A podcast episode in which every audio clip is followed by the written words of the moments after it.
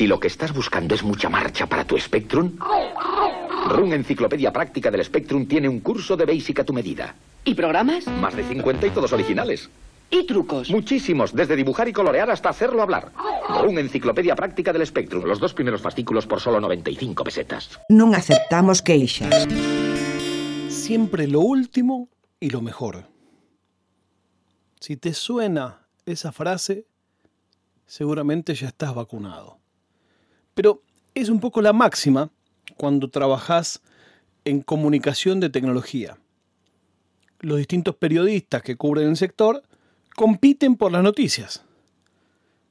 Claro, en mercados como el argentino es completamente distinto a otros mercados. En casi ningún lado del mundo se habla en un noticiero 10 minutos, 3 minutos o 2 minutos acerca del último lanzamiento de una marca si esa marca no es sponsor. En Argentina le tenés que pedir, por favor, que te presten el teléfono para mostrarlo. ¿Por qué? Porque eso tiene rating. Y hay un choque entre los departamentos comerciales de los canales y los productores ejecutivos de los programas, del noticiero. El de comercial le dice, no, pero estás loco. Cada vez que sale un par de zapatillas nuevas, no hay un chabón hablando de las zapatillas nuevas. Para mostrar la zapatilla, el de la zapatilla tiene que pagar. ¿Cómo acá vos vas a hablar tres minutos del iPhone nuevo o del, o del Galaxy nuevo y no son sponsor? Y el otro se da vuelta y le dice, sí, ¿sabe qué pasa? Que si yo pongo a un tipo a hablar de las zapatillas, no le interesa a nadie. Pero si yo tengo el iPhone nuevo y lo muestro en cámara antes que nadie, ese es el pico de rating del noticiero. Bueno, antes que yo trabaje en el noticiero, que fue muy loco como pasó. Un día me entrevistaron, vieron que en esa entrevista que hice a través de videocámara, yo tenía dos dos o tres computadoras en esa época en mi casa. Una de ellas tenía Ubuntu corriendo y yo tenía una remera con el pingüinito de Linux. Y Germán Pawlowski, tengo mucho aprecio, me preguntó por el pingüinito pensando que era un dibujo curioso, ¿no? Ver un gordo con una remera con un pingüino. Y ahí yo le conté todo lo que era Linux y le expliqué la filosofía de los Linuxeros, de compartir, de un sistema operativo que está en constante mejora gracias a la inteligencia colectiva. Bueno, y fue muy, muy interesante la charla. Al toque de eso me llaman y me dicen, che, ¿te gustaría trabajar acá? Y sí, claro. Lo que ellos no se imaginan es que un año y medio antes, yo un día había llamado a mi amigo Seba Wanreich y le había dicho, che, me gustaría hacer una columna de tecnología en la radio. Pero todavía no era el momento. ¿Te parece? No sé. Bueno, al día de hoy lo cargo con eso a Seba. Le digo, qué visión que tuviste, Seba. También Seba en su programa se burlaba del Twitter. Decía, yo no tengo Twitter, pero si tuviera... Y yo me, con eso sí que me enojaba mucho, mucho, mucho. Eh, y claro, después cayó y tuvo Twitter. Bueno. Pero ¿por qué digo esto de siempre lo último y lo mejor? Porque hubo una época en que tener lo último era todavía más difícil que ahora. Estoy hablando de una época en la que no había revistas de computación. La única revista de computación que se conseguía era la Micromanía o la Micro Hobby, dos revistas españolas, que llegaban a Argentina tres meses después, cuatro meses después, cinco meses después, que mostraban todas unas computadoras que no conseguíamos, no conocíamos. La Amstrad, yo soñaba con la Amstrad. La Amstrad era una que tenía el teclado e incorporado en el mismo teclado el grabador de cassettes. Era una locura. Ten en cuenta que el éxito de cargar un juego o no estaba totalmente en el grabador y en el seteo de ese grabador, en, en el volumen. Recuerdo que yo en un momento para mi Spectrum compré un dataset. La Spectrum no usaba dataset. Dataset es un pasacassette para la computadora. La Spectrum se suponía que vos la usabas con tu radiograbador de tu casa. Y yo compré un dataset y no solo eso, sino que lo llevé a un chabón que le puso un LED con el cual yo calibraba el azimut, esto es calibrar el cabezal, sin, sin escuchar. Siempre tenías que escuchar y cuanto más agudo era cuando estaba en el momento justo. El azimut es la altura del cabezal frente a la cinta del cassette. Mucho, ¿no? Bueno, cuando vos ajustabas acá, prendí esa luz. Entonces a mí me entraban todos los juegos. Era un sueño. Pero ¿de dónde nos enterábamos de qué había en Argentina? En la revista Segunda Mano. La revista Segunda Mano es una revista de clasificados que en ese entonces tenía como el diferencial de que vos podías publicar un clasificado gratis. Era como una locura, no lo entendíamos, explotaba la cabeza. Pero ¿cómo funciona un clasificado gratis? Y por supuesto, además de los clasificados gratis, había destacados. Y las casas de computación, las tiendas, los negocios individuales, se mataban por tener los avisos más grandes y en los avisos, como esta revista salía martes y viernes, mira, me lo acuerdo todo como si fuera hoy, lo de computación era una vez por semana era lo más fuerte, en lo otro salía un poco, pero era una de las dos, creo que era los viernes, que era lo más importante. No sé, quizás no. Bueno. El aviso decía, Commodore, Ikari Warriors, Comando, no sé qué, tal. Spectrum, Fernando Martín Vázquez, no sé qué, tal. MSX, eh, Qbert, no sé qué, tal. Y entonces, leyendo, vos sabías qué tenía cada uno.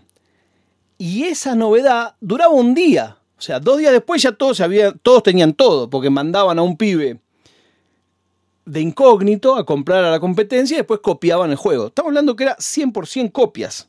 100% copias, no existían los juegos originales. Otro día, porque se va a hacer muy largo, les voy a contar cuando pude reconstruir cómo llegaban esos juegos a Argentina. Estoy hablando año 1987, más o menos. 86, 87, 88, más o menos. Y eh, en real time, que era Santa Fe y Pueyrredón, Santa Fe 2450, me lo acuerdo como si fuera hoy, cada cuatro juegos te regalaban uno. Real time, siempre lo último y lo mejor. Eso te aparecía cuando cargabas el juego.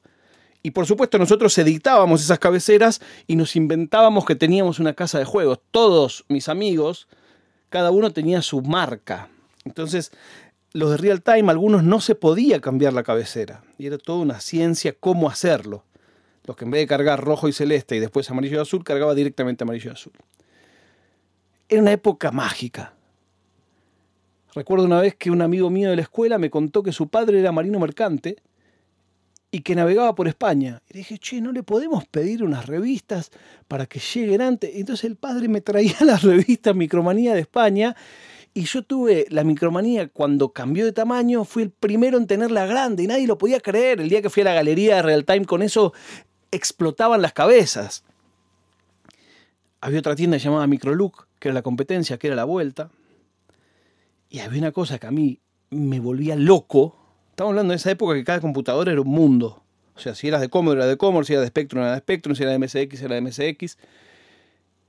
Y era que los juegos de Spectrum te los bajaban de disquete con una MSX. Esto era una cosa que no entraba en mi cabeza. Era magia pura. Era alquimia. Era cómo hace este tipo para con una computadora que no es la mía, grabarme un juego para mi computadora. No me entraba en la cabeza. Era una época linda. Era una época linda. Se hace tarde. Tengo mucho para contar de esta época. Mucho, mucho para contar. Queríamos ir a Valente Computación. Era un negocio que estaba en Madrid y en Buenos Aires. Nos parecía, wow. Y Valente se supone que vendía originales. Entonces, valían 10 veces más que en real time. Por supuesto, íbamos una vez al año a Valente Computación. La Spectrum no tenía puerto de joystick, había que comprarle un interfase que te daba eh, un botón de reset que tampoco tenía y un puerto de joystick. Todo analógico, por supuesto. También me acuerdo el día que conseguí el Fast Hack'em. Eso solo valía como el fondo de comercio de una casa de computación en ese entonces. Era el software con que se copiaban los juegos de Commodore. Era una época muy linda. Era una época de descubrimiento, de aventura, de buscar, che, este trae juegos. Yo tenía un flaco que me los traía, lo había sacado de segunda mano. Él vivía en Constitución, Rodi. Me encantaría volver a encontrarlo a Rodi. Y Rodi se hacía llamar Ocean Argentina. Ocean era un estudio de videojuegos de aquí de España y él se hacía llamar Ocean Argentina. Y nunca se preguntaba, pero él hacía un poco como que era de la compañía esta Ocean, que yo no entendía cómo si era de Ocean tenía juegos de otra compañía. La cuestión que Roddy tenía todos los juegos antes incluso que Real Time o a la vez que Real Time y eran más baratos. Te cobraba tantos pesos cada juego, tantos pesos el cassette, que vos le podías dar tu cassette o él te vendía un cassette. O si no, él te decía, bueno, te lo grabo en TDK y cuando vos te lo encontrabas le dabas un TDK nuevo y él ya te daba ese grabado. Y el viaje me cobraba aparte. Y yo le iba a esperar a la estación de Banfield. O sea, hoy lo pienso, yo era un pibe chico y hacía eso. Le iba a esperar a la estación de Banfield, un tipo bastante más grande. Por ahí tenía 10 años más que yo, pero a mí me parecía un adulto. Claro, en esa época no había celular, nada. O sea, vos tenías que quedar por teléfono un día antes, bueno, mañana, tal hora, en tal lado. Y era a suerte y verdad. Nos encontrábamos siempre.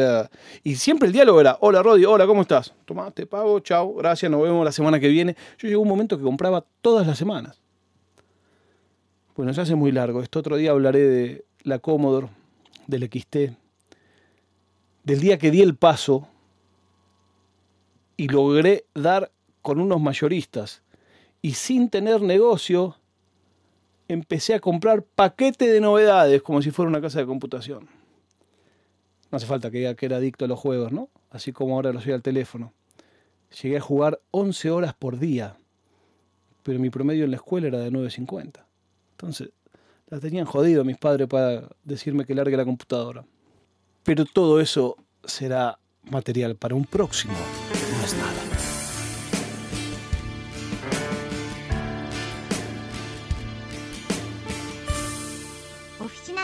パドカスツ。